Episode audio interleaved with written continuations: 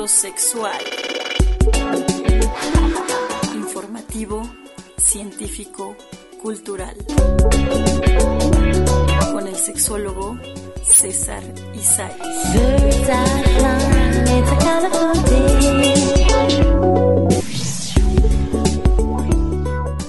Somos lo que comemos. Lo que comemos es salud integral, salud en la dimensión física, mental, emocional, espiritual, por supuesto sexual. Hola, ¿qué tal?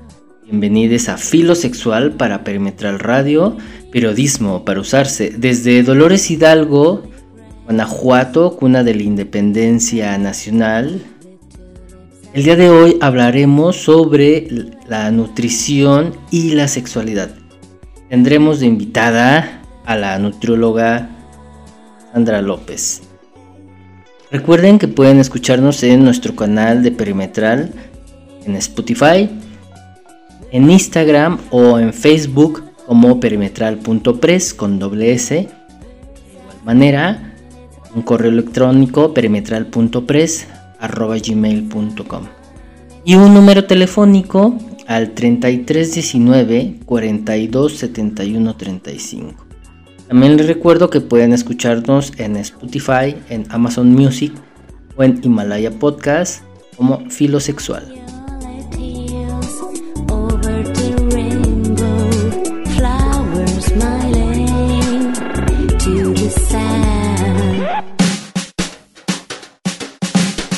En la sexualidad están las dimensiones de la existencia.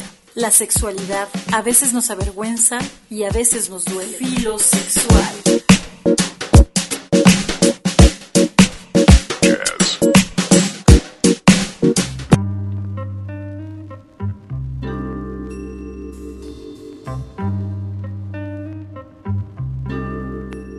El blog de la Gacetilla de Alimento menciona Laura Pérez Sabat que la alimentación es un proceso voluntario a través del cual escogemos e ingerimos los alimentos que vamos a comer. La elección de lo que comemos y cómo lo comemos es muy compleja y es un reflejo de nuestras actitudes hacia nuestro entorno y hacia nosotros mismos. Eh, denota si somos conscientes de nuestras propias acciones, pensamientos, sentimientos y motivaciones. El momento de alimentarnos es una mirada hacia nuestro interior, un momento de introspección para observar y analizar nuestras conductas, nuestro estilo de vida, nuestra salud, nuestra felicidad y por supuesto nuestra sexualidad. Es una oportunidad para eh, experimentar placer a través de una experiencia emocional, un encuentro que viene condicionado por las personas con las que compartimos, por el entorno que lo rodea, la cultura, por la atención que prestamos a las sensaciones en cada bocado, por las razones que nos empujan a tomarlo. Una vez ingeridos los alimentos, se acaba la alimentación y empieza la nutrición, que podemos definir como el proceso inconsciente e involuntario porque el organismo recibe y transforma las sustancias nutritivas que le damos a través de lo que comemos. No cabe duda de que lo que comemos es clave para alcanzar y mantener un funcionamiento óptimo del organismo, conservar o restablecer la salud y protegernos frente a la aparición de algunas enfermedades en el futuro. No sé si han escuchado el dicho de dime qué comes y te diré quién eres. Además, eh, nuestro comportamiento alimentario influye en las decisiones de los que nos rodean. El ejemplo más claro es el de los más pequeños imitarán y adquirirán los hábitos alimentarios que se siguen en casa. Por eso se dice que los mexicanos no es que heredamos la obesidad, sino que heredamos pues, los hábitos alimenticios. A su vez, la sociedad influye en lo que nosotros comemos, la misma cultura la amamos la cultura. Las políticas alimentarias, las campañas de educación nutricional, la televisión, ahora las redes sociales, el consumo colectivo, la oferta gastronómica, la disposición de alimentos que hay en nuestra colonia o en nuestra ciudad, toda la industria alimentaria, el entorno geográfico, el clima, la publicidad y el marketing, por supuesto, la moda. Y podríamos seguir así diciendo que todo eso influye y muchas más cosas. Lo que comemos es además un signo histórico y cultural. A través de lo que tenemos en un plato podemos conocer un país. Cada pueblo posee ciertos hábitos alimentarios que significan un comportamiento cultural propio y característico.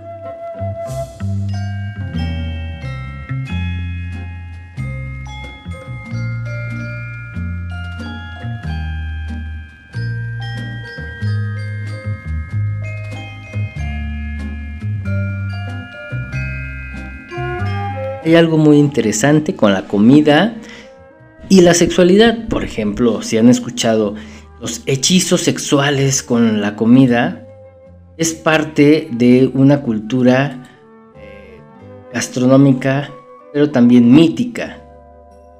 Y eso es algo muy interesante. Por ejemplo, existen hechizos de amor o esta magia sexual con la comida, por ejemplo, miel de amor puro, Dicen que la miel es un excelente para fortalecer el amor en la pareja, ayuda a que la pareja estén más juntos, a los malos entendidos, a alejar las peleas, a favorecer el perdón, la alegría de estar juntos y renueva los votos de amor entre la pareja. También está la miel del olvido. Con esta miel olvidarás a la persona que ya no te ama, eh, te merece, donde superarás depresiones, dejarás de estar sufriendo por quien no te merece. Está el hechizo de amor también, esta magia sexual con la comida de miel de pasión. Esta miel es excelente para activar nuestro poder de atracción hecha con rosas rojas. Eh, y para mejorar la belleza y volvernos irresistible ante los ojos de quien queramos conquistar. Está el hechizo de amor con la comida de, del ginseng, una comida para aumentar la energía sexual de las personas. El hechizo de amor con la comida de clavo de olor también, muy potente para combatir la impotencia y la eyaculación precoz en el hombre y, la anorgasmia o el vaginismo en la mujer. También el hechizo de amor con anís dulce, este hechizo de amor o ritual para el amor, eh, donde pueden tomar un velón rojo, se lo untan con miel de abeja y, y, los polvorean con semillas de anís dulce hasta que quede relativamente cubierto. También hay hechizos de amor con chocolate, no sé si los han escuchado, el chocolate es muy buen ingrediente para la realización de rituales, hechizos de amor que permiten levantar la pasión hechizos de amor con comida, como la fresa, son, eh, es una de las frutas más eróticas, sensuales. Entonces existe un sinfín de cosas eh, dentro de, de, lo alternativo para la conquista. Y bueno, por supuesto el toloache, ¿no?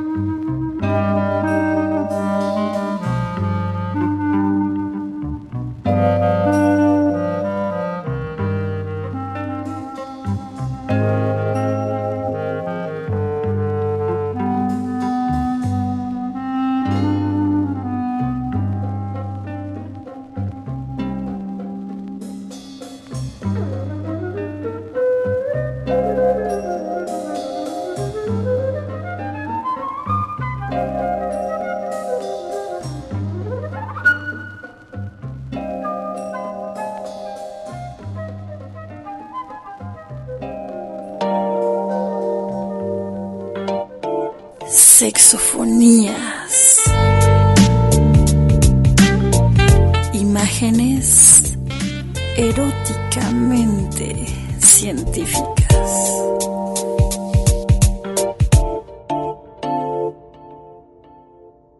Hola, ¿qué tal? Buenas noches. Estamos en la sección de sexofonías aquí en Filosexual y el día de hoy tenemos una gran invitada. De verdad que estoy muy emocionado. Ella es, nutrióloga, ella se formó en el Nacional de Cancerología de la Ciudad de México y desde hace 11 años se dedica a la consulta privada y los últimos 6 años ha trabajado en el Hospital de Pacientes Críticos Quemados del estado de Guanajuato. Estoy hablando de Sandra López Sánchez. ¿Qué tal, Sandra? Buenas noches. Ella, la nutrióloga Sandra. ¿Qué tal? ¿Cómo estás? Hola, mucho gusto de estar con ustedes. Gracias por la invitación. Yo también estoy muy emocionada. y pues a la orden. Estamos hablando de, es como un tema como raro, porque nos lo han pedido, pero no había habido como momento para entrar, hablar de, la importancia de la nutrición, la importancia del cuidado eh, del cuerpo y la sexualidad. Porque es importante también eh, lo que entra en nuestro cuerpo. No sé, yo he escuchado ese dicho, corrígeme si me equivoco, de que somos lo que comemos. Y en la sexualidad, ¿qué onda con eso, no? Pues mucho de cierto hay en el, en el tema. Eh, los alimentos, sin duda, van a ser un, un combustible o un freno para el cuerpo, porque va a haber alimentos que te van a permitir estar lleno de energía rápida, pero también va a haber otros que la digestión se vuelva tan lento que tú te sientas pesado, ¿no? Y, y en este tema, pues eso es algo importante. Ah, ah, ok, entonces se me está ocurriendo, digo, ah, voy a echarme un pozolazo en mi cita romántica y pues vamos a coitar. Y resulta que me dio el puercazo, me dio el jabalí porque es más agresivo, el mal del puerco, y no me dan ganas. Sí influiría entonces que me echara un pozolazo rojo de puerquito con patita. Pues sí, sin duda así es. Eh, les voy a platicar de manera general algo como de metabolismo muy, muy fácil de entender. Cuando uno come cosas pesadas, eh, los alimentos más pesados siempre van a ser aquellos que están acompañados de grasa, pero sumados con proteína. Por ejemplo, si ustedes invitan a una chica a salir y se la llevan a las alitas, a las costillas, se toman una cerveza, híjole, lamento decirles que la digestión va a ser bien pesada. Entonces, ¿qué va a suceder? Que cuando uno come cosas tan pesadas, el cuerpo para tratar de metabolizar esto va a mandar mucha sangre al área central del, pues sí, del cuerpo en el estómago para que el, metabolismo se pueda llevar a cabo. Entonces, pues la sangre, aunque va a seguir circulando en todo tu cuerpo, no va a ser la misma cantidad en tus brazos, en tus piernas, etc. Entonces va a estar muy ocupado el estómago, llevándose mucha energía y pues lo demás no va a haber oportunidad de usarlo de la manera más correcta. Entonces quizás puedas elegir algo más eh, sencillo para comer. A lo mejor de primera instancia en una cita, pues no llevas a alguien una ensalada, ¿no? Pero puedes comerte un pedazo de pizza. Eso podría ser una buena idea porque tiene carbohidratos y te va a dar energía más rápida. Tendría que ver esto con los carbohidratos simples y los complejos. Me gusta esa idea, la pizza es como, para una primera cita es viable, pero una pizza podría, digo, y una cheve, una cervecita o un vinito, ¿qué onda con el alcohol en este sentido? Bueno, el alcohol sin duda te va a dar calorías, nosotros le llamamos a lo que se llama calorías vacías, esto significa que no te da nutrientes, solo te da energía. Entonces, por ejemplo, podría ser mejor tomar una copa de vino que tomar una cerveza, porque aparte la cerveza hincha e inflama. Entonces va a ser un, síntoma que dudo que te guste tener. Entonces, por ejemplo, a diferencia de una copa de vino tinto, una copa de vino blanco, al final es un jugo fermentado que tiene una disponibilidad de, carbohidratos simples este, que se absorben muy muy rápido y te va a dar energía. Pues podría ser una mejor idea. Aparte, hay que considerar que el alcohol desinhibe. Entonces, pues sería un arma de doble filo. Algo que ayude, ¿no? Por eso le llaman que es afrodisíaco. No existe como tal, pero es, esa, es ese ese impulsito, esa chispa que nos podría hacer falta para una cita cuando estamos muy tímidos, muy tímidas, ¿no? En un programa antepasado a este hablamos un poquito sobre el ejercicio y la importancia del ejercicio. Complementando con esta idea, ok, yo hago ejercicio, ¿cómo debe ser mi alimentación? Pero pasa, por ejemplo, digo, ya me diste la experiencia, digo, yo tener sexo, si quiero coitar en mi primera cita o en la segunda o tercera, una rebanada de pizza, incluso tal vez dos, no lo sé, pero no media pizza, una copita de vino. ¿Qué pasa con el ejercicio? Soy una persona que, ok, no hago ejercicio, no hago, soy una persona que está mucho en escritorio y tengo un poco de sobrepeso, pero entonces sí sería recomendable cómo funcionaría mi metabolismo a la hora de coitar. después de echarme una pizzita y un vinito, si soy una persona que pasa ocho horas frente a una computadora. Es que para eso es muy, muy importante que lo mencionas porque al final de cuentas tampoco puedes irte a correr una maratón un día antes, ¿no? Porque vas a estar súper adolorido y pues no vas a poder este, tener la, el rendimiento que, que estás esperando. Entonces, sin duda, una buena idea pues sería que caminaras un poco, porque al final también moverte te va a liberar endorfinas. Y esto te va a dar placer muscular y pues te va a poner también de buenas, ¿no? Entonces, eso podría ser una idea importante que podrías llevar a cabo. Ahorita que mencionas la cuestión bioquímica cerebral, siempre va a ser importante en cualquier proceso emocional, pero también en, las prácticas sexuales lo es. Por ejemplo, ahorita que mencionas las endorfinas, que también se ven como un antidepresivo natural, hacer ejercicio es una. Hay alimentos, no sé si sea un mito, pero se ha hablado de que el picante o el chile puede producir ciertas endorfinas. Si me pongo una buena enchilada con la pizza, le pongo puro habanero, claro que voy a tener endorfinas, pero imagínate ahí la gastritis o mi movimiento intestinal a la hora de coitar. O sea, también, por ejemplo, en prácticas a lo mejor anales o una posición rara y de repente eh, ando inflamado y las flatulencias. Sí, eso es verdad. Hay estudios eh, científicos bien recientes donde hablan de la escala, por ejemplo, del picor. Y eh, mucho lo, lo, manejan, por ejemplo, en países como Latinoamérica, pero también este, la India con el ají que es un chile muy picante, entonces se han dado cuenta que se vuelve adictivo, ¿no? Por eso es que los mexicanos no podemos parar de comer picante, aunque tengamos una úlcera, aunque tengamos gastritis. Entonces sí genera un, eh, es como un, un, falso neurotransmisor, por decirlo de alguna manera, entonces sí te va a dar un estímulo y va a generar esa, esa endorfina que te va a poner feliz, pero sin duda pues va a haber malestares estomacales que dudo que te encantaría tener en ese momento. No, no va a ser este tan placentero sentir hay una revolución en el estómago, eh, a, este gases eh, o gastritis a la mitad del coito, ¿no? Eso no, no creo que sea tan divertido. Una pregunta. La, alimentación, bueno, ya nos comentaste que directamente influye en el metabolismo, pero Ok, tenemos dos personas atléticas, yo soy atlético, tú eres atlética, pero pues yo soy bien carnívoro y mi dieta está a base de carbohidratos de carnes rojas, pero estoy bien mamado. Y bueno, mi pareja este, es vegetariano, es vegetariana, también está bien mamada o bien mamado, pero es vegetariana. ¿El rendimiento de uno u otro sí crees que tenga que ver en la cuestión de, de, usar este dos tipos de carbohidratos animales como vegetales en el rendimiento? Es que no necesariamente porque si tú cubres las calorías que necesita una persona, pues al final él va a tener la energía.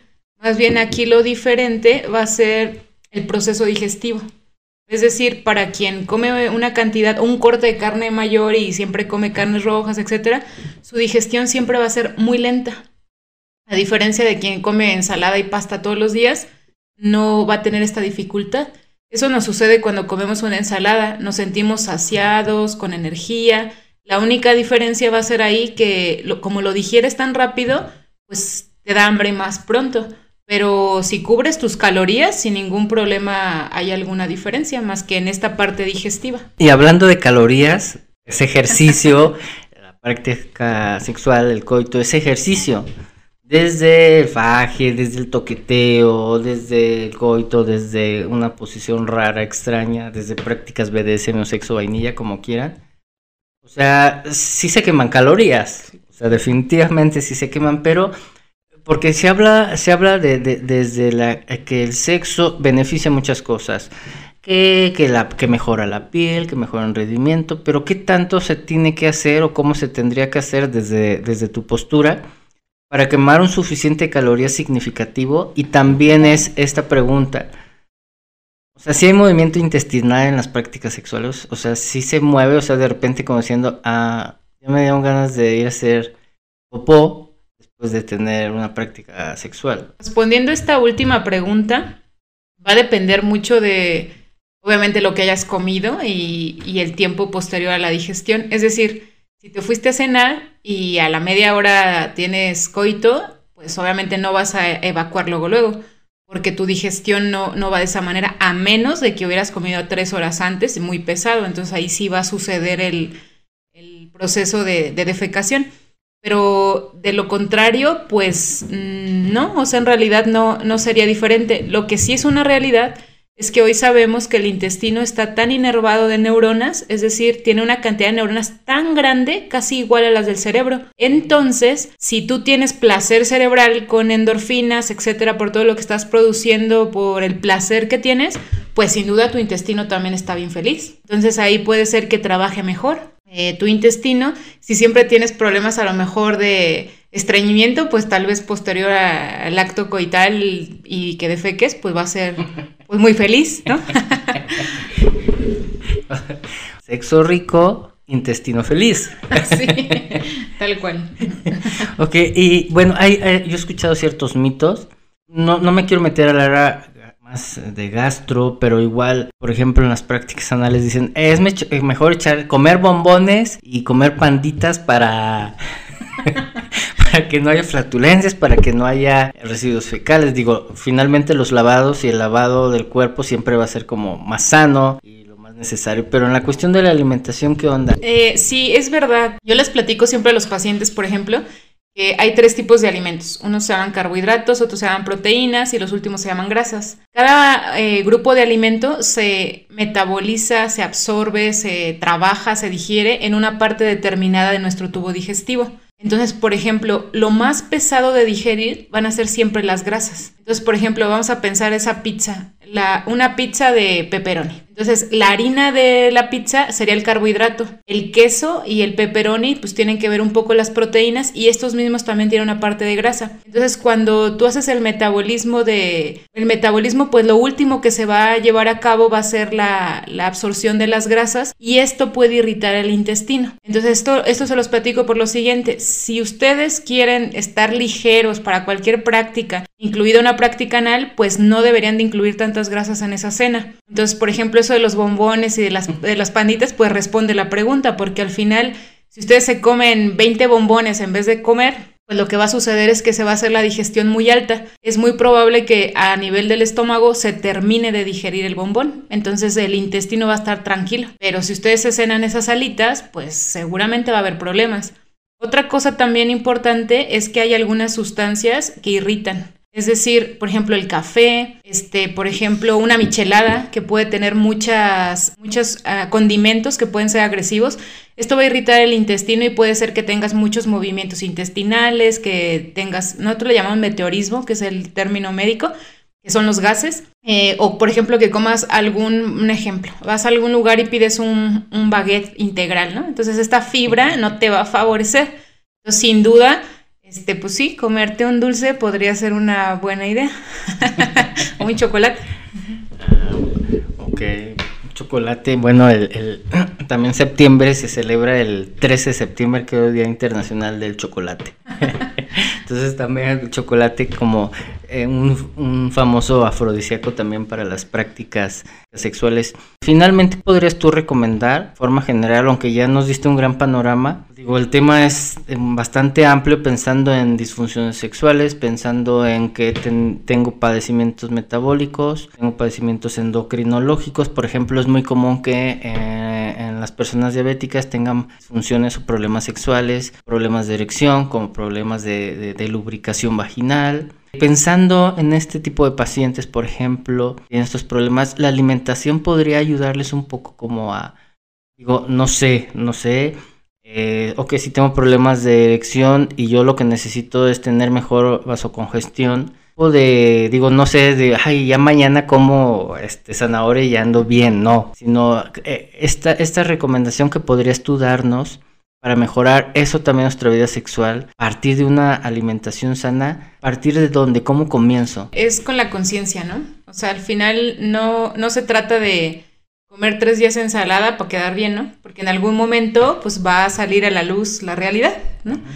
Entonces, este, entiendo que en la fase de cortejo pues todo es quedar bien, ¿no? Pero, pero ahí es donde entra pues tu amor propio, ¿no? O sea, pues sí quiero quedar bien, pero pues a mí me gusta vivir de esta manera, ¿no? Sin problemas, sin, sin a lo mejor complicaciones digestivas, sin colitis, sin gastritis, etc. Entonces eso es una decisión 100% personal, pero una recomendación sin duda sería si tienes algún problema de salud que ya te merma tu calidad de vida, pues atiéndete. Sin duda, llevar un tratamiento de nutrición es una muy buena inversión a tu salud. Eh, como decía, en los pacientes que tienen diabetes, pues sin duda van a tener muchas complicaciones, entre ellos la disfunción. Eh, entonces, pues obviamente comer mejor les mejoraría la vida desde muchos aspectos y también en la parte emocional. Otra cosa que también quisiera concluir es que los alimentos sí están directamente relacionados con el sabor de las, este, de las secreciones que tenemos en el cuerpo, del olor de la piel. Entonces, por ejemplo, si tú te vas a ir a un campamento, pues se te recomienda mucho que comas mucho cebolla y ajo, porque al final tu piel va a tener este olor y va a haber menos mosquitos que te piquen. Entonces, así como esto, también sucede en la lactancia materna. Entonces, la leche puede tener un, un, sabor un poco distinto de acuerdo a los alimentos que la mamá, la mamá consuma. Entonces, hablando de prácticas a lo mejor de sexo oral o algo, pues ahí también a lo mejor estar comiendo enchiladas todo el tiempo no es la mejor opción.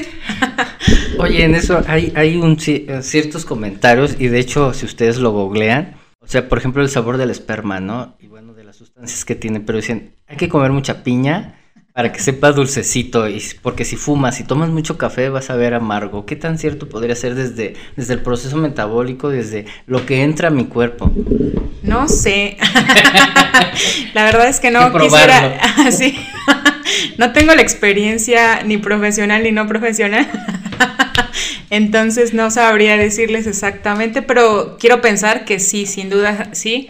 Tan así que, por ejemplo, los tipos de piel es decir, la gente que es de piel más blanca, piel más oscura, etcétera, el olor también es distinto, pero mucho también tiene que ver por la cultura. Entonces, esto implica la cultura alimenticia, ¿no? De un país a otro, pues va a variar.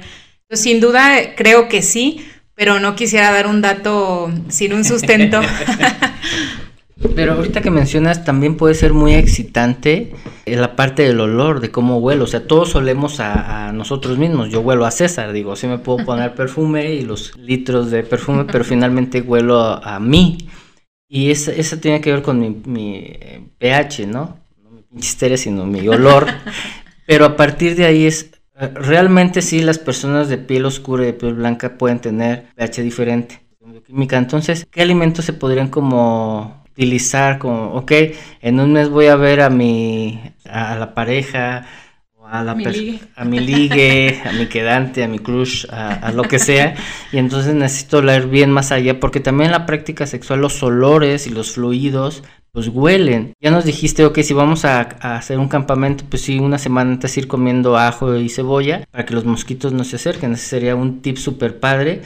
Pero a la hora del encuentro, ¿qué puede hacer que yo pueda emanar? O sea, si consumo mucha canela, voy a valer a canela, creo que no, es así. Eh, no directamente, por supuesto, pero sin duda agregar alimentos, primero que nada, naturales, ¿no? Es decir, eh, pues sí está muy padre el, decir, el yogur, ¿no? Que industrializado, pero sin duda estar comiendo vegetales, frutas, pues te va a dar antioxidantes, te va a dar vitaminas, te va a dar minerales que al final estos son los que en realidad le dan salud a tu cuerpo. O sea, no es tanto el yogur más caro, sino más bien la necesidad que tu cuerpo tiene.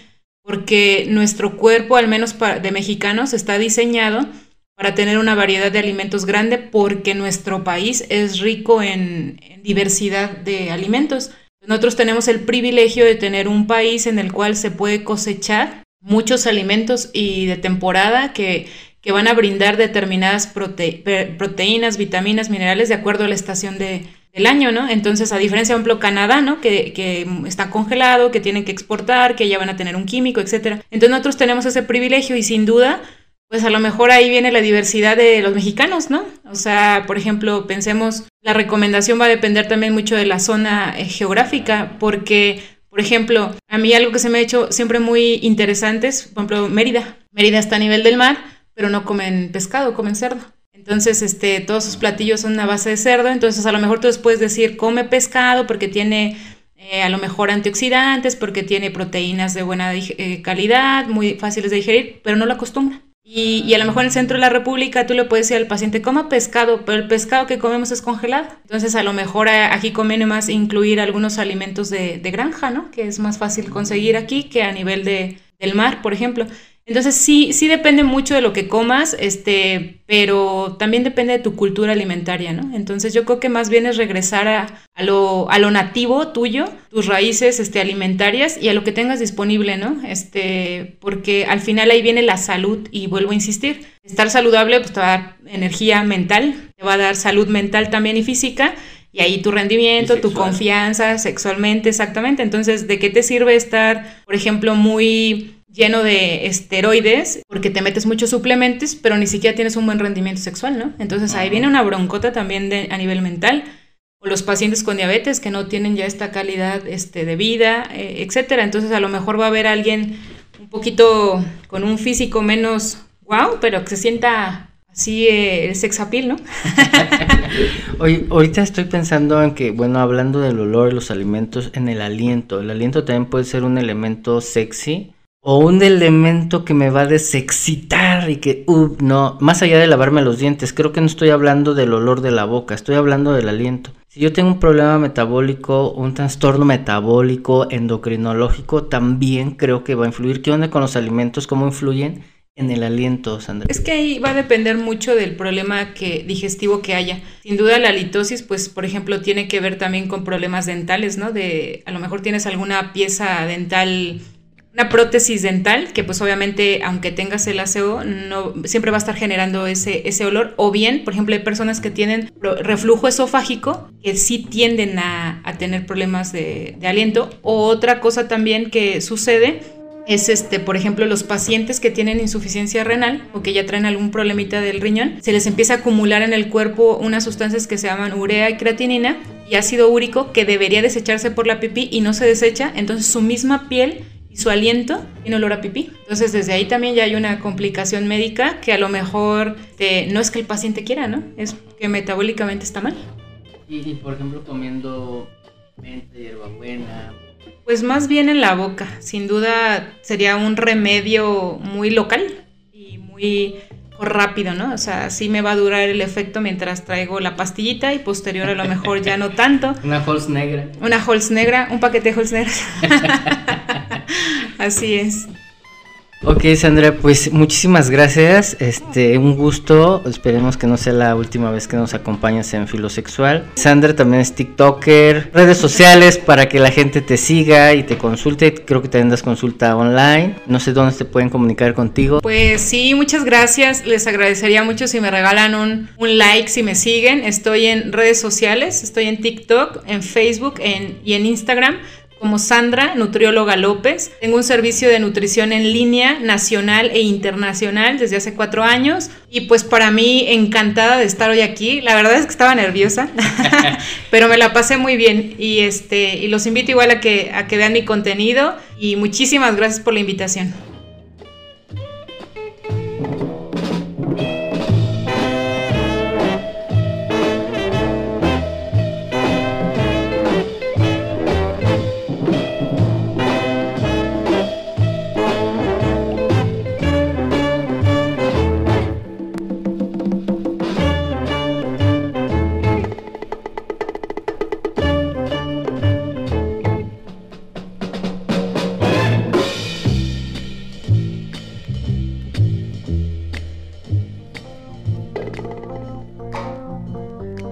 Si nos alimentamos a base de legumbres, granos enteros y no procesados y otros carbohidratos complejos como pueden ser arroz integral, cereales y pasta integral, además de mucha fruta, verduras y proteínas, pescado, pollo y pavo, tendrás gran cantidad de vitaminas y minerales imprescindibles que mejorarán nuestra salud física, incluyendo nuestra salud sexual.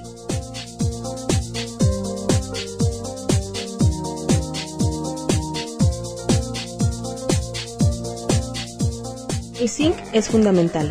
Este mineral está ligado a la función sexual. Sin el suficiente zinc, el desarrollo sexual en los niños se retrasa y los hombres lo necesitan para producir esperma.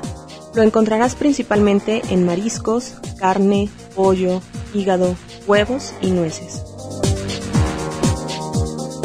Hierro.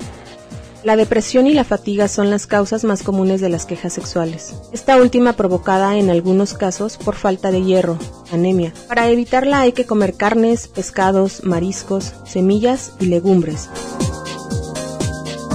La vitamina E.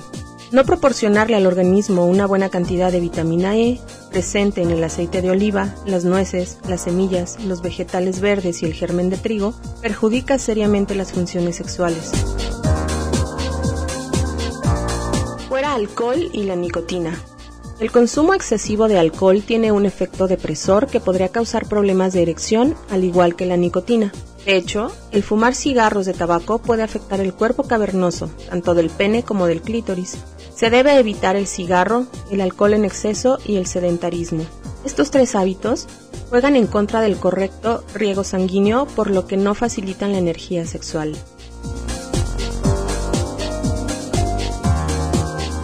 Somos seres de energía y a su vez utilizamos esa misma energía para vivir y conseguir nuestros objetivos y metas. Debido al desgaste de la vida diaria necesitamos reponer la energía gastada con una adecuada alimentación que reponga los nutrientes perdidos.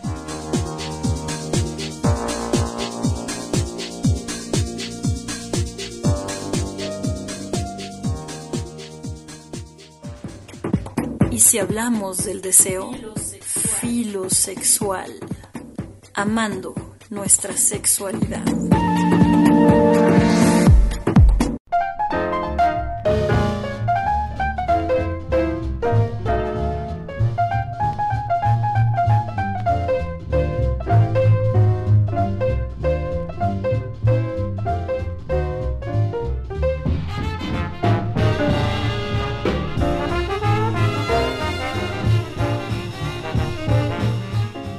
Algo interesante respecto a la comida, la alimentación, con el amor, con el erotismo, con la sexualidad. Por ejemplo, el Kama Sutra de Mayanaga Patsiyayana del siglo III después de nuestra era menciona que las acciones relacionadas con el amor tienen la misma naturaleza que la comida, porque contribuyen al sostenimiento del cuerpo.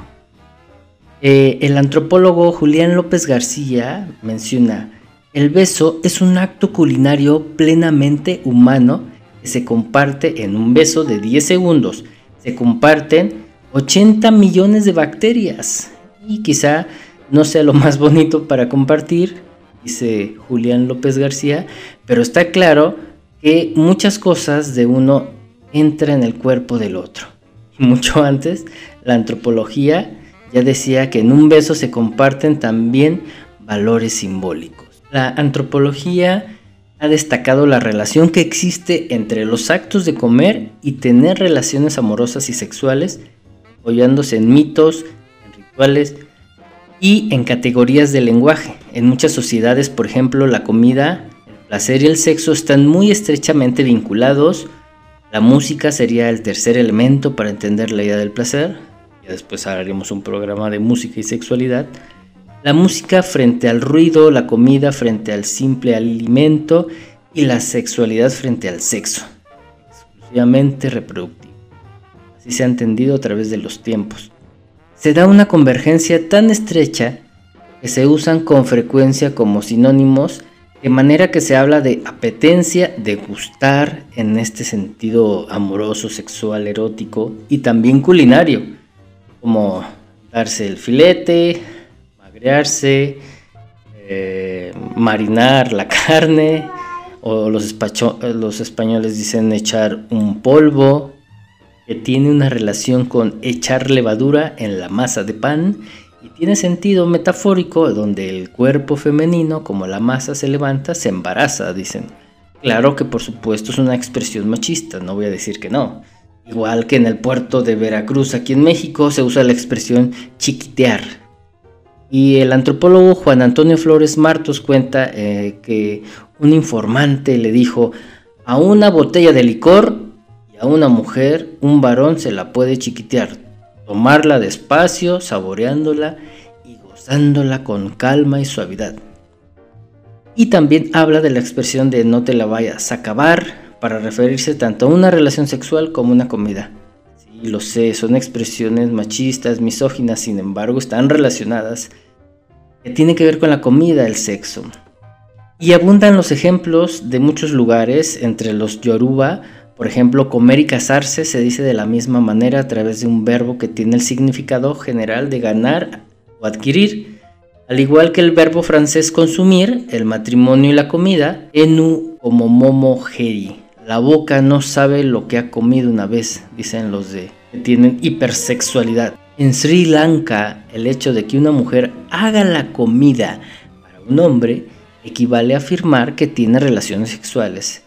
En Ghana, según el antropólogo Jack Goody, la palabra disi se usa tanto para comer como para tener relaciones sexuales. Cuando un nativo de Australia pregunta Udna y Kukabaka, puede estar preguntando indistintamente ¿ha comido o ha hecho el amor o ha cogido? No lo sé, si buscamos una traducción. Y dicen de una mujer núbil que no está madura o que está cocida al punto. En los Andes peruanos, los quechuas dicen de determinados matrimonios que son chahuachán, es decir, crudos o sin cocinar, cuando han celebrado sin el cortejo o noviazgo previo. En Nueva Guinea, por ejemplo, los Hua o los Hua se dan una asociación implícita entre alimentar y tener un encuentro sexual.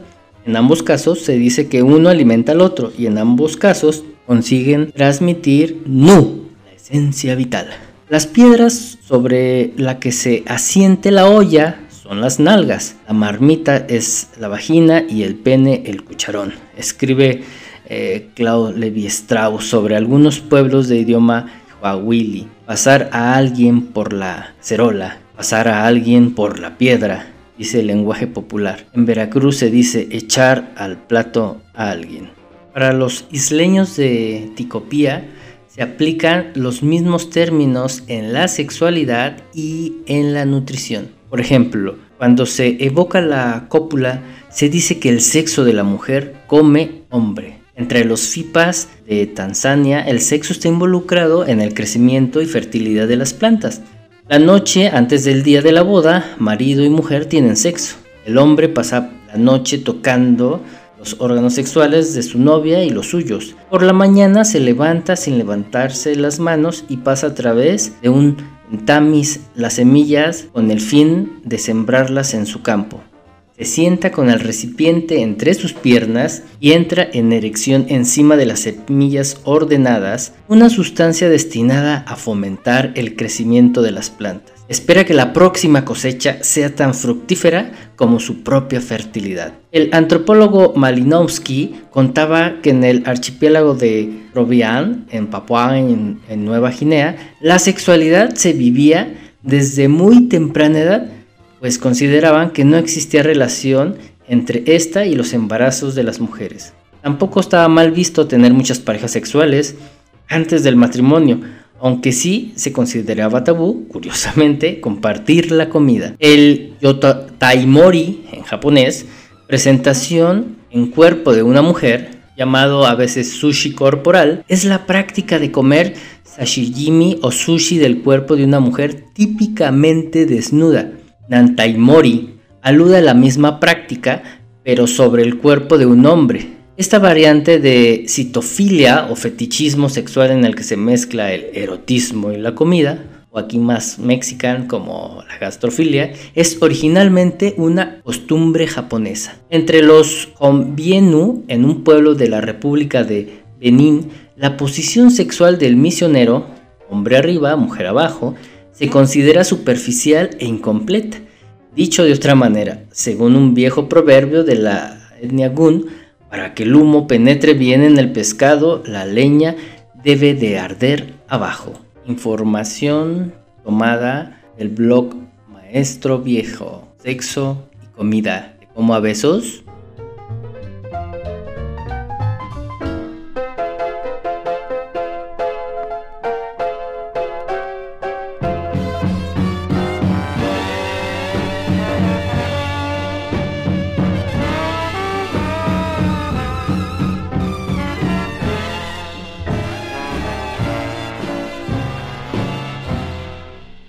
Y bueno, aquí en México tenemos algunas expresiones interesantes como la torta, haz el mandado antes de la comida, si quieres un pozole, trompita, cachetito, o expresiones donde, ah, ya te puedes casar, o la tortilla de hasta arriba, la sal sobre la mesa. Es interesante todo el folclore mexicano. Espero que hayan disfrutado el programa del día de hoy. Eh, les recuerdo que pueden escucharnos en FI Perimetral como Filosexual, en Himalaya Podcast, en Spotify, en Amazon Music. Yo soy el sexólogo César Isais. Estamos en un programa más. Hasta pronto. Para Perimetral, desde Dolores Hidalgo, cuna de la Independencia Nacional, Guanajuato, México.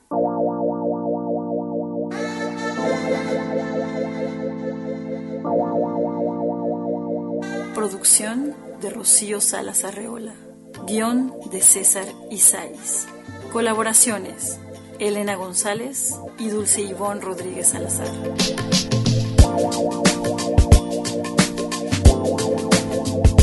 Filosexual.